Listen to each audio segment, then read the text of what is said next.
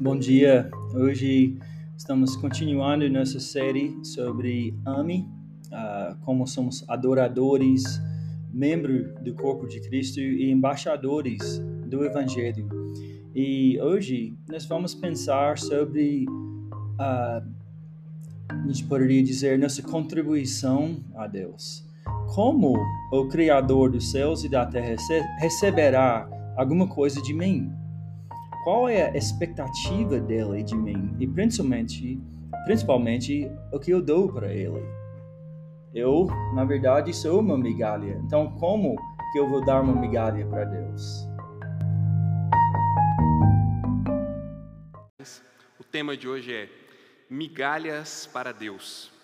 Esse é o assunto que nós vamos falar. Lembrando que a gente está no meio da nossa série Ame, adorador, membro e embaixador. Nós estamos refletindo os aspectos da nossa identidade como igreja, né? Nós somos adoradores, nós somos membros e embaixadores de Cristo na prática.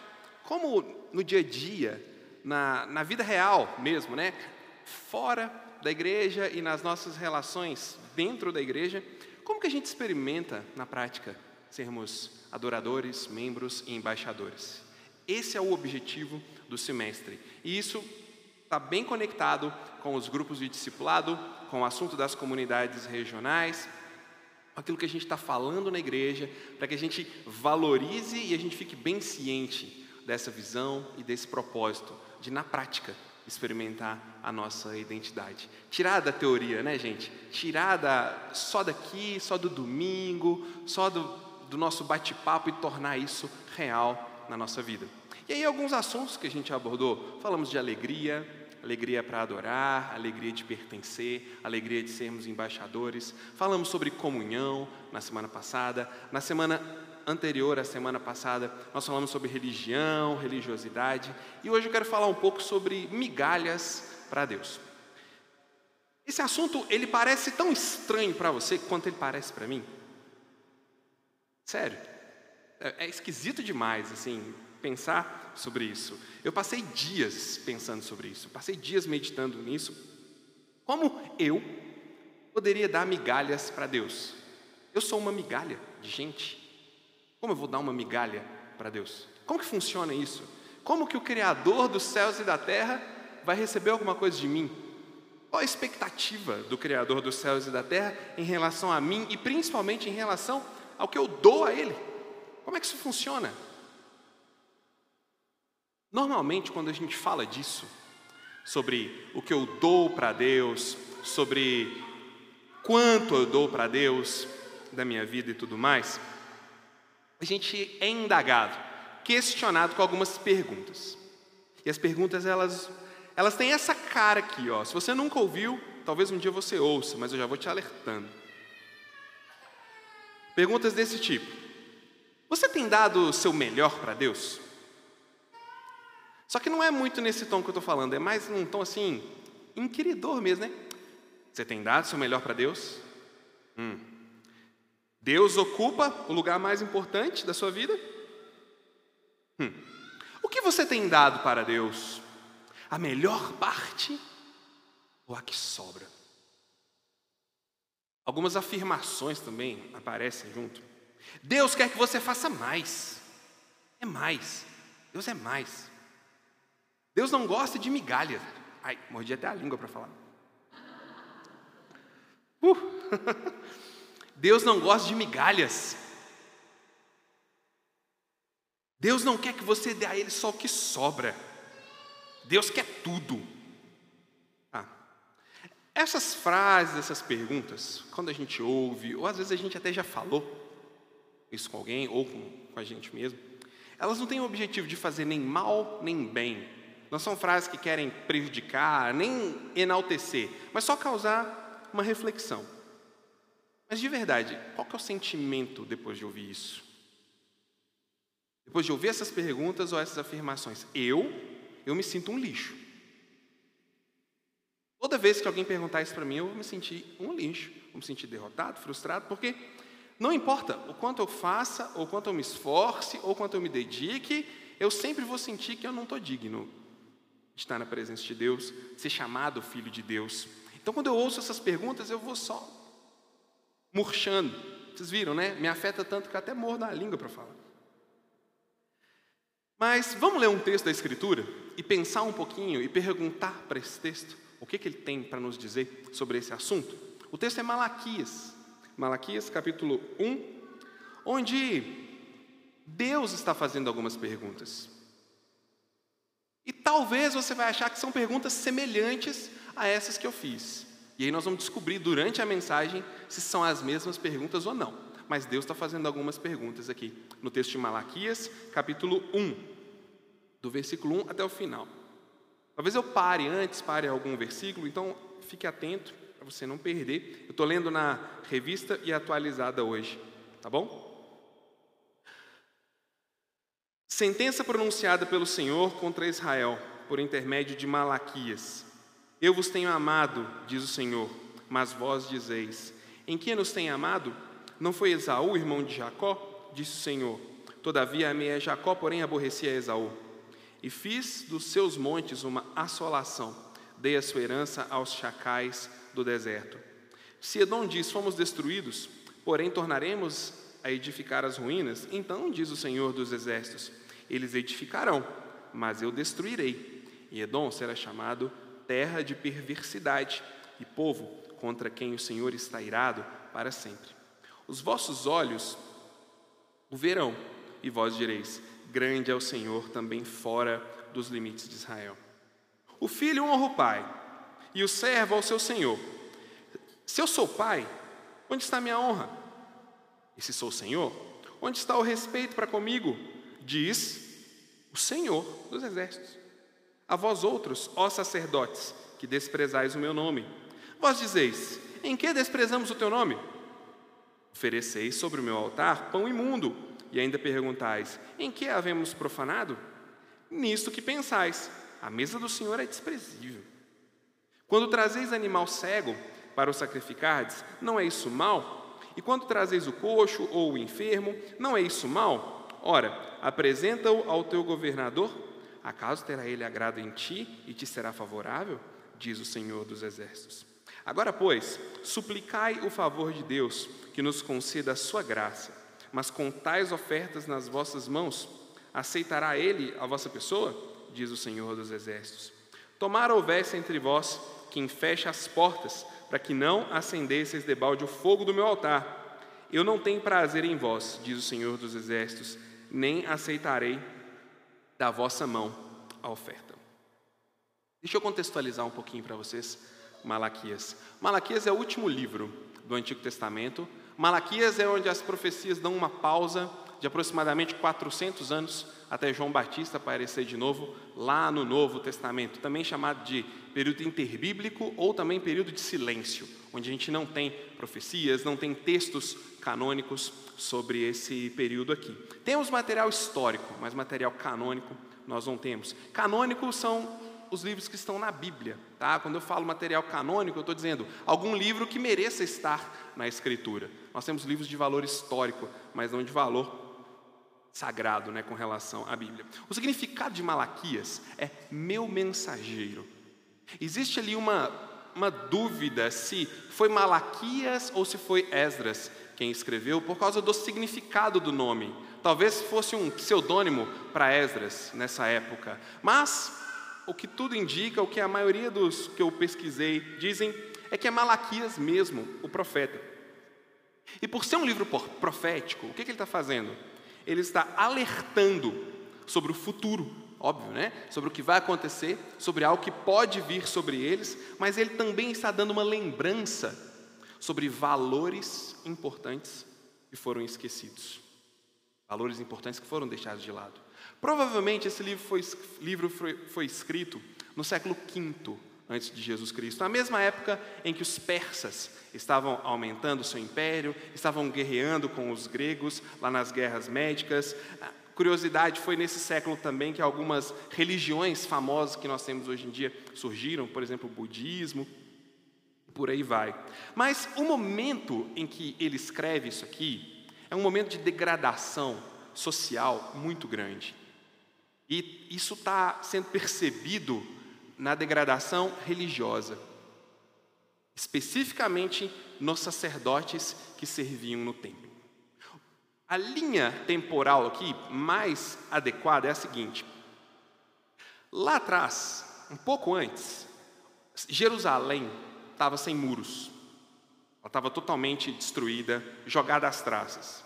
E aí, um camarada chamado Neemias percebeu isso, ficou muito comovido e criou ali um, um movimento para que ele fosse lá reconstruir os muros dessa cidade.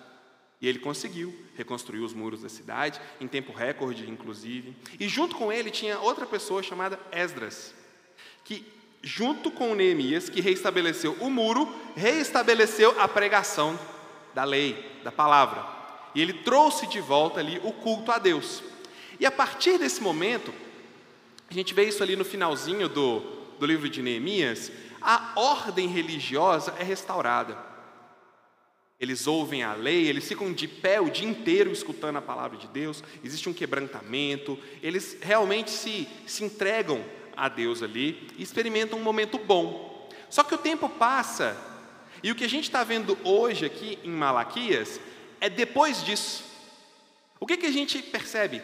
Uma oscilação que existia nessa história de Israel muito grande, que vem desde lá de trás, da época dos juízes. As coisas ficam boas, aí eles vão acostumando, acostumando, aí fica ruim de novo, aí eles se quebrantam, se arrependem, aí melhora. Então, Malaquias, a gente pega a senoide no ponto de mínimo, a gente pega ela lá embaixo, tá? E aí a gente vai ver que Deus está chamando a atenção deles. A pergunta que a gente tem que responder é: Deus está tá falando para eles assim: Você está dando tudo para mim? Você está me dando migalhas? Ou Deus está falando outro tipo de pergunta? É isso que eu quero tentar responder para você hoje. Mas olhando ali para o texto, tem algumas partes que, se você for ler depois, talvez possa te deixar um pouco confuso, e eu vou passar por elas aqui para te dar uma direção. Que é lá no versículo 2, quando ele diz assim: ó, Eu vos tenho amado, diz o Senhor, mas vocês dizem, em que nos tem amado? Ele está fazendo algumas perguntas ali para argumentar, uma mistura de retórica com argumentação de tribunal, de, de lei, sabe? Lembra que eles estavam lá envolvidos com os persas, os, os Lembra da lei dos médios e dos persas, né? Aquela coisa olho por olho, dente por dente. Então ele está usando um pouco dessa, dessa linguagem aqui. E ele fala: Olha, eu amei vocês, mas vocês dizem, ah, amor como? Que amor é esse? Está subentendido Deus aqui. Nas entrelinhas, Deus está falando assim: ah, não, eu só criei vocês, eu só tirei vocês do Egito, eu só dei pão para vocês comerem quando vocês estavam no deserto, vocês queriam carne, eu mandei carne que saía até pela orelha, pelo nariz de vocês, eu só fiz tudo isso. Ah, eu livrei vocês da Babilônia, eu tirei vocês do exílio, mas assim, não chega a ser um amor, né? Deus está tentando fazer eles, eles pensarem. E aí ele, ele fala: olha, Esaú foi irmão de Jacó, disse o Senhor, todavia amei Jacó. Talvez a gente pode ficar um pouco confuso nessa parte aqui. Eu escrevi de uma outra forma para facilitar. Ó. Deus está dizendo: escolhi vocês. Aonde está o amor? Escolhi vocês. Jacó era irmão de Esaú, também chamado de Edom, que desagradou a Deus. Perdão, Esaú era irmão de Jacó, também conhecido como enganador, né, como depois teve o nome mudado para Israel. Esaú, que era também conhecido como Edom, Edom desagradou a Deus, teve uma rejeição merecida. Ele perseguiu o povo de Deus, ele era, era vou ler daqui a pouco para vocês. Ele teve uma rejeição merecida. Mas Jacó, que era da mesma índole, tinha um apelido ali de enganador, espertinho, velhaco, igualzinho o irmão, farinha ali do mesmo do mesmo saco, recebeu amor imerecido. Ele diz: Olha, seu irmão ecou contra mim a rodo, eu rejeitei ele, mas vocês não fizeram nada de bom para eu amar vocês e eu amei. Você quer mais amor do que isso? Se vocês estão hoje como uma nação, se vocês têm culto, se vocês se reúnem, é porque eu amei vocês. É porque eu tive esse cuidado com vocês. Se você volta um pouquinho aí para Obadias, aqueles livros né, que a gente nunca lê no Antigo Testamento, Obadias,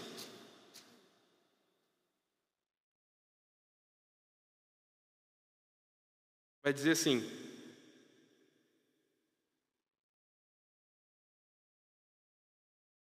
oh, achei que eu tinha escrito aqui, peraí. Obadias, versículo 14. Começando lá no 10, perdão. Por causa, ele está falando aqui com Edom, só para você não se perder, Edom, com Esaú. Por causa da violência que você fez com o teu irmão Jacó, cobrir-te-á a vergonha e será exterminado para sempre. No dia em que, estando você presente, estranhos lhe levaram os bens, e estrangeiros lhe entraram pelas portas e deitaram sortes sobre Jerusalém, você era um deles que estava fazendo isso.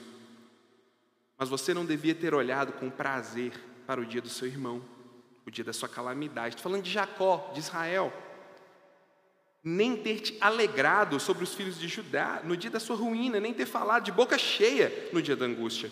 Você não devia ter entrado pela porta do meu povo no dia da sua calamidade. Tu não devias ter olhado com prazer para o seu mal no dia da sua calamidade, nem ter lançado mão nos seus bens no dia da sua calamidade. Não devias ter parado nas encruzilhadas para exterminares os que escaparam, nem ter entregado os que te restassem no dia da angústia.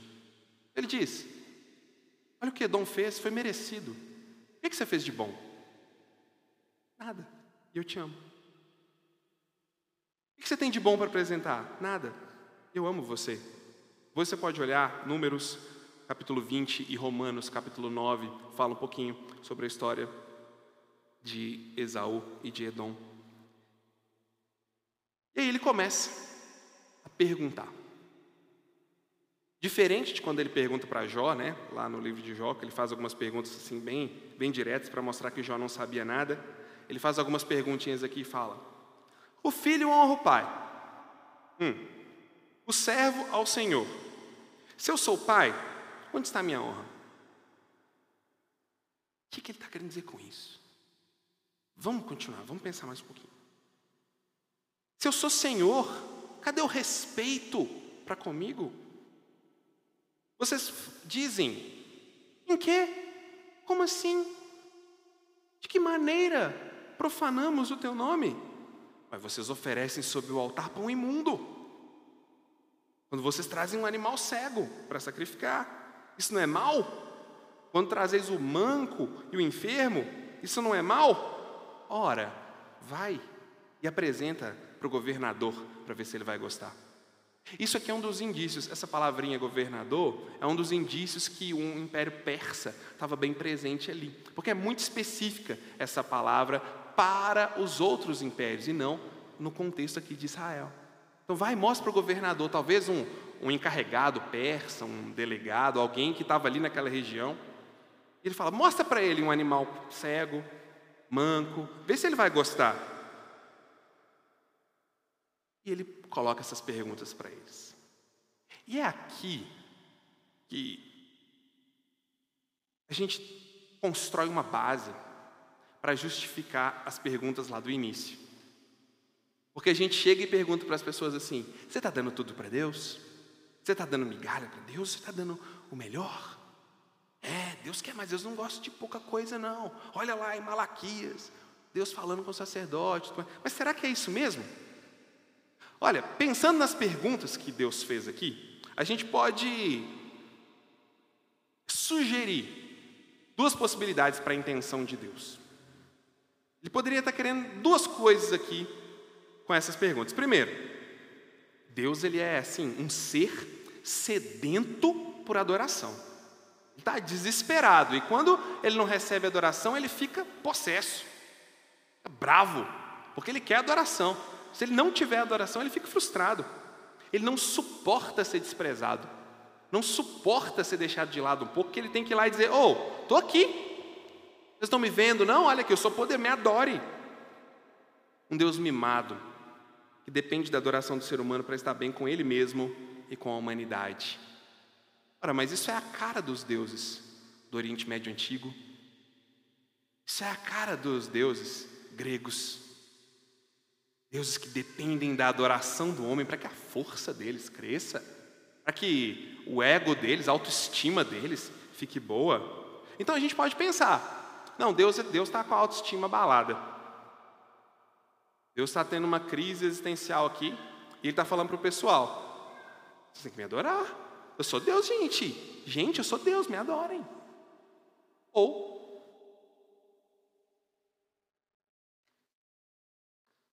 Deus está querendo falar alguma outra coisa para eles. Porque o que será que a gente poderia dar para esse Deus? Pensa comigo, se fosse esse Deus mimado ali pedindo as coisas. O que, que a gente poderia dar de tão bom para Deus, para Ele ficar tão indignado assim quando a gente para de adorar Ele? Pois é, Ele só criou o ser humano do pó da terra e soprou a vida nas suas narinas.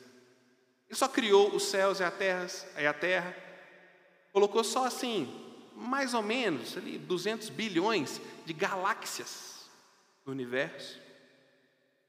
Ele só colocou cerca de 97 mil quilômetros de veias e vasos sanguíneos dentro de você, suficiente para dar a volta ao planeta duas vezes e meia. Ele colocou 28 músculos na cabeça de, um de uma lagarta, de uma taturana. 28 músculos na cabeça de uma lagarta.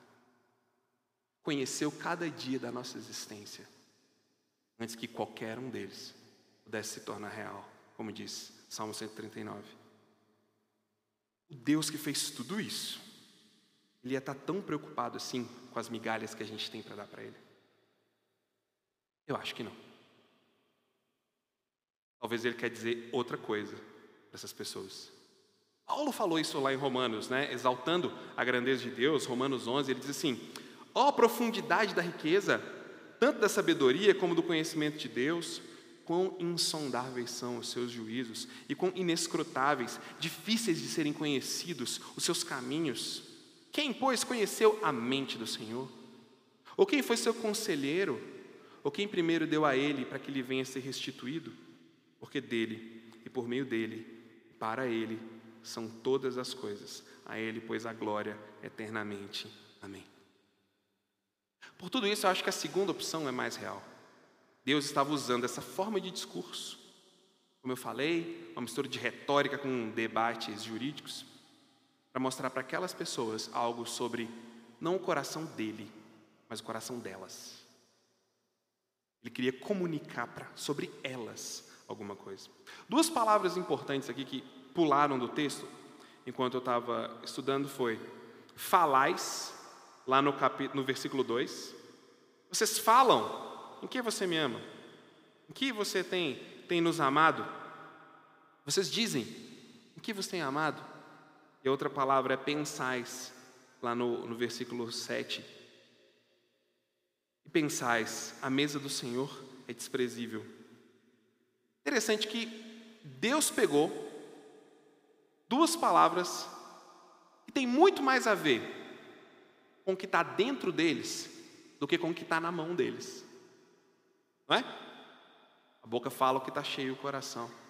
Deus parece que Ele está muito mais preocupado com o que está saindo dessas pessoas do que com o que eles estão, do que com o que eles estão fazendo, na verdade.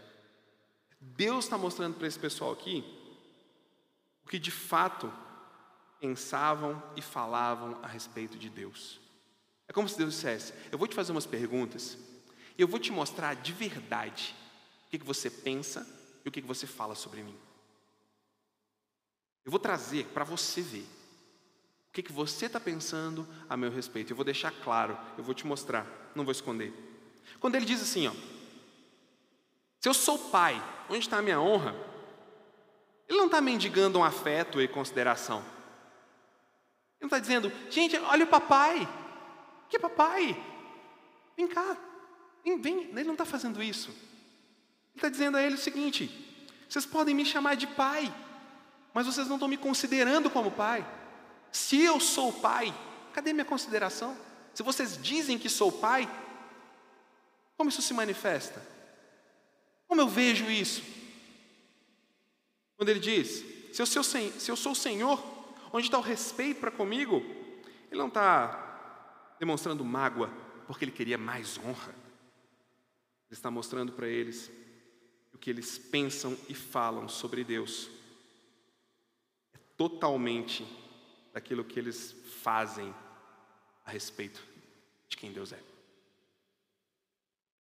Em outras palavras, Deus está dizendo o seguinte: o Pai tem honra, o Senhor tem respeito. E se vocês não agem assim comigo, O problema não é que eu deixei de ser pai. O problema não é porque eu deixei de ser senhor. O problema não é porque eu deixei de ser o que sou. O problema é que vocês não me consideram como pai e senhor. E isso se revela na maneira como vocês estão fazendo as coisas. O Senhor disse lá em Isaías 29, 13 o seguinte: Visto que esse povo se aproxima de mim com a sua boca e com seus lábios, me honra, mas o seu coração está longe de mim. E o seu temor para comigo consiste só em mandamentos de homem, maquinalmente prendeu. Deus está usando essas perguntas para mostrar para eles: ou oh, o que vocês estão fazendo? Trazer um bicho torto, cego, aleijado, ou, ou, ou com algum problema. O que é o que eles faziam? Eles escolhiam os animais mais baratos, mais deixados de lado, e levavam lá. Deus está falando, eu oh, não estou nem aí para isso, porque isso, isso não significa nada. Porque se no novo céu e nova terra eu vou fazer novas todas as coisas, eu vou consertar todas as coisas, eu vou curar todas as coisas, eu vou enxugar toda lágrima, se eu vou fazer novos todos vocês, você acha que eu vou preocupar com um bicho manco? Você acha que eu vou preocupar com um animal com problema? Não! Gente, isso não significa nada para Deus. Mas o que eles pensavam sobre Deus, que era revelado na forma como eles faziam seus sacrifícios, isso importava muito, porque mostrava quem Deus era para eles. Eu acho que isso muda bastante o tom das perguntas feitas lá no início. Na verdade, acho que isso muda até o significado delas.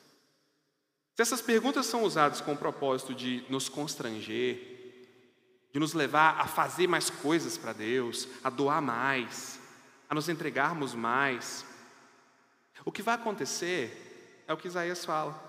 Nossas ações podem até corresponder às expectativas no começo. Venha mais na igreja, doe mais, melhore o tempo que você dá para Deus, faça isso melhor.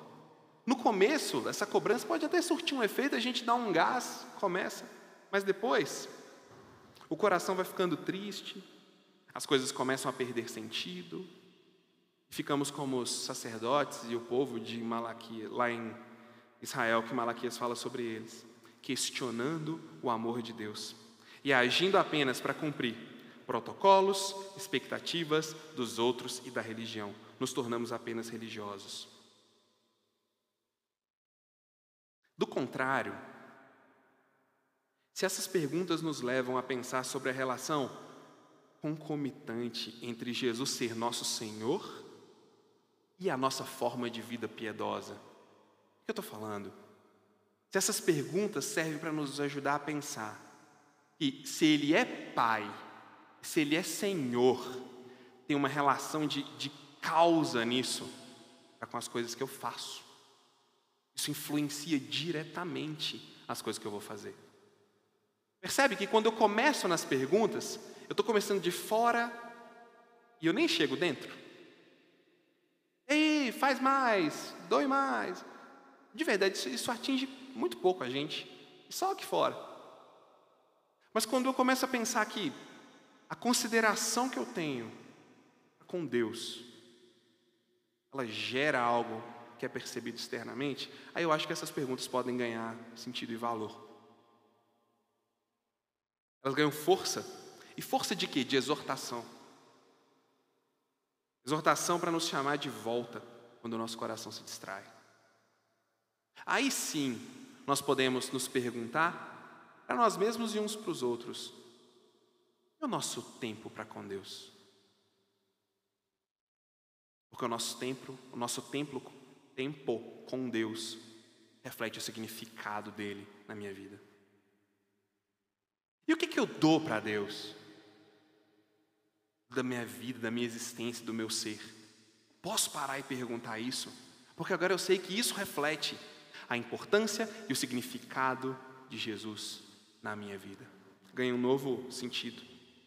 É muito parecido com o que Jesus fazia. Lembra do jovem rico? Eis que alguém se aproximou e lhe perguntou: Mestre, que farei eu de bom para alcançar a vida eterna? Respondeu Jesus: Por que me perguntas acerca do que é bom? Bom só existe um. Se queres, porém, entrar na vida, guarda os mandamentos. Ele lhe perguntou: Quais? Jesus respondeu: Não matarás, não adulterarás, não furtarás, não dirás falso testemunho, honra teu pai e tua mãe, e amarás o teu próximo como a ti mesmo. Replicou-lhe o jovem: Tudo isso eu observo, o que está faltando ainda? Disse-lhe Jesus: Queres ser perfeito? Vai, vende os teus bens, dá aos pobres e terás um tesouro no céu. Depois vem e segue-me. Se a nossa tendência é usar as perguntas lá no início, com um tom inquiridor e de apontar o dedo, aqui nós vamos dizer: tá vendo aí, ó? Jesus quer que a gente largue tudo, Jesus está interessado em que a gente venda tudo. O negócio é, tem a ver com dinheiro mesmo, tem a ver com o que a gente dá, tem a ver com o que a gente faz. Mas quando a gente pensa na perspectiva de que o que a gente faz reflete em estar lá dentro, é diferente, faz a gente pensar. Ah, é? Eu sou pai? Está disposto aqui para me obedecer? Eu sou Senhor? Você me chama Senhor? Ah, você está disposto a fazer o que eu mando, não está? Aí sim, se torna algo que a gente pode, pode falar um com o outro, pode perguntar, porque é, é entre iguais.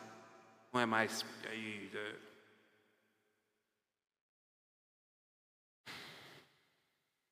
O esforço no texto de Malaquias, ele tem objetivo, gente, de falar muito mais sobre aquelas pessoas do que sobre Deus. É muito mais Deus mostrando para eles como eles estavam, do que Deus querendo mostrar o seu próprio coração. Pensando a partir do que Paulo falou, né? em 2 Coríntios capítulo 5, versículo 17, quando ele dizia assim: Se alguém está em Cristo, é nova criatura. As coisas antigas, elas já passaram, e eis que se fizeram novas. Considerar Deus profundamente como Senhor e Pai vai provocar uma mudança. É uma mudança na realidade da vida.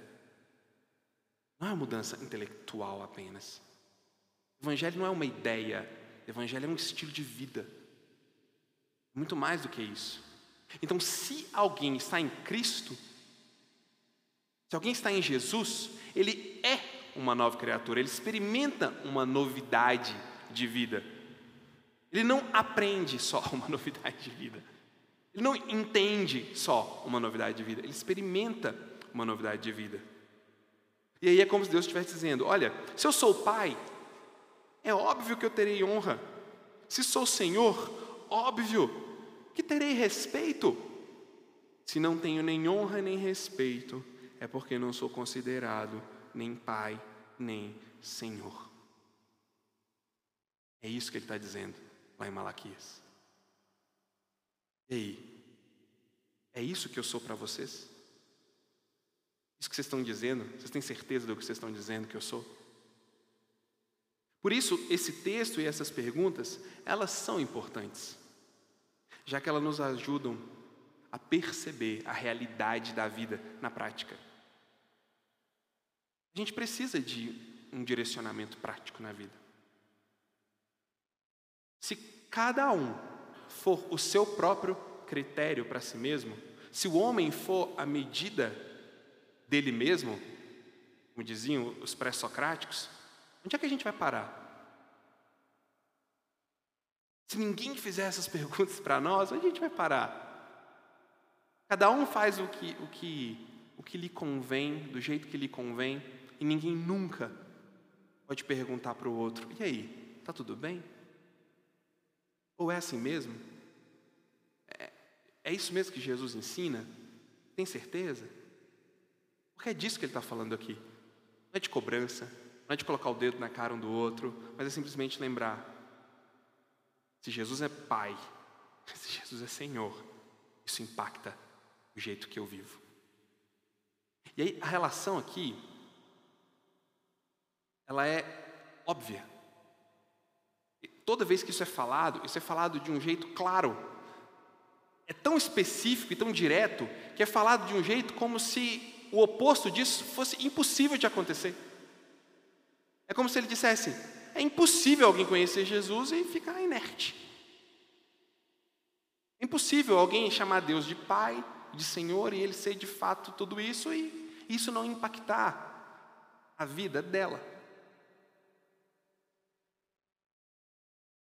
O engajamento com Deus e com aquilo que Ele diz ser importante é muito mais do que uma religião, mas é uma evidência das mais concretas para mim mesmo, para a minha comunidade, sobre a profundidade da minha relação com Deus e da minha consideração por Ele. Isso me ajuda a pensar de uma maneira leve e factível sobre meios para crescer. Meios para crescer espiritualmente, para conhecer Deus, para experimentar mais comunhão, como muitos de nós conversamos ontem, para adoração, para serviço, para cuidado, para exortação, sem correr o risco de sermos apenas frios moralistas religiosos. Um breve retorno para Malaquias e Isaías, a gente vai perceber o seguinte: mesmo com um discurso severo, e Deus está falando sério com eles, mesmo num discurso severo sobre essa incoerência entre palavras e práticas, não falta disposição de Deus em recomeçar com seu povo. Isso que é incrível. Porque talvez quando a gente lê isso, Deus joga ali a realidade, questiona eles e pronto. Vem algo de ruim acontece. Talvez a nossa tendência é essa, com nós mesmos, com os outros também. Não, tem mais jeito não. Já era. Não, isso aí não muda não. Ah, já tentei, agora não tem mais jeito para mim. Desisto. Duvido que você nunca pensou isso. Sobre você e sobre alguém. É bem provável. Eu já pensei. Mas Deus não pensa assim, não. Pelo contrário. A disposição dele, ela é sempre sempre tensionada na direção de recomeçar com o povo dele e de cuidar deles numa nova relação, numa profunda relação. Isaías 29, 13. Eu já li o texto. Se a gente para no 13, fica meio assim, né? Deus dando ali uma espetada né, nas pessoas. Mas se você continua, escuta. O Senhor disse: Visto que este povo se aproxima de mim e com a boca e com os seus lábios me honra, mas seu coração está longe e o seu, e o seu temor para comigo consiste só em mandamentos de homens que maquinalmente aprendeu, continuarei a fazer a obra maravilhosa no meio desse povo. Eu, se fosse escrever, escreveria diferente. Eu colocaria aqui, ó. E o seu temor consiste em mandamentos de homens que maquinalmente aprendeu. Continuarei a mandar uma peste para ver se esse povo aprende agora. Mas Deus não. Continuarei a fazer coisas maravilhosas no meio desse povo. Sim, obra maravilhosa, grandiosa, visível, de sabedoria, de grandeza que vai mostrar para os sábios desse mundo que a sabedoria deles não é nada perto da minha. Malaquias fala isso lá no finalzinho, e é um texto profético sobre Jesus. Está falando da libertação de Israel naquele contexto específico dos persas, né? Depois no período interbíblico as coisas se desenrolam mais, né? Com alguns imperadores, mas é uma profecia sobre Jesus. Ele diz: Mas para vocês que temeis o meu nome, nascerá o sol da justiça, trazendo salvação nas suas asas saireis e saltareis como bezerros soltos da estrebaria. Por mais que as reflexões sejam profundas, severas e difíceis, porque de vez em quando é difícil olhar no espelho, né? Ou só eu. Né? A gente não teve a sorte de nascer um Tom Cruise, né, pessoal? Então, às vezes é difícil olhar no espelho e é difícil às vezes olhar certas coisas na Bíblia e ver nossa feiura. Oh, mas é tão legal ver que Deus está estendendo os braços, mesmo a gente sendo feio, né? É tão legal ver que mesmo a gente sendo religiosos e tendenciosos, cheios de coisinhas, Ele diz: Eu vou continuar a fazer coisas maravilhosas no meio deles. Por quê? Porque eu sou assim, porque eu amo. Porque eu escolhi ser bom. Ezequiel 33, 11, Deus falando: Tão certo como eu vivo, tão certo como eu estou vivo, Deus está dizendo. Ou seja, uma coisa irrevogável, irrefutável, eterna. Diz o Senhor Deus: Eu não tenho prazer na morte do perverso, mas em que o perverso se converta do seu caminho e viva. Deus nos leva à reflexão. Ele faz perguntas difíceis. Como a gente viu em Malaquias aqui, não são sobre ele e o desejo dele de ser louvado, mas são sobre nós e o nosso desejo de fazer o que a gente quer, fazer o que a gente gosta, fazer o que nos satisfaz, mas ainda assim continuar dizendo: Ó oh Senhor, ó oh Pai. E ele fala: Oh, peraí, se eu sou Pai e sou Senhor, isso afeta algumas áreas da vida, viu? Faz bem pensar isso em comunidade. E aí ele diz: E é provável que você não encontre coisas boas lá. É provável que você não encontre coisas muito legais quando você descobrir as verdadeiras intenções do seu coração. Mas quer saber? Eu não te abandono, não. Eu vou continuar fazendo coisas maravilhosas no meio de vocês, porque eu tenho graça. Eu não tenho prazer nenhum que as coisas sejam ruins, mas eu tenho prazer que haja conversão. Tenho prazer que vocês me conheçam. Tenho prazer que vocês experimentem de mim. Com isso, nós podemos parar e pensar um pouco. Primeiro, está tranquilo ser quem você é na presença de Deus. Ele ainda assim vai continuar fazendo coisas maravilhosas. Para que nos convertamos, nos arrependamos e experimentemos mais dele. Acha outro Deus assim? Sério, depois me conta se tem outro Deus assim, tão cheio de graça, tão cheio de amor, com tantas segundas chances para distribuir para nós, como Ele distribui. Isso é incrível. É só esse Deus que faz isso. Vamos orar, vamos orar para Ele. Ó Deus, obrigado pela Tua mensagem, pela Tua palavra que nos desperta. Falou tanto comigo. Te louvo.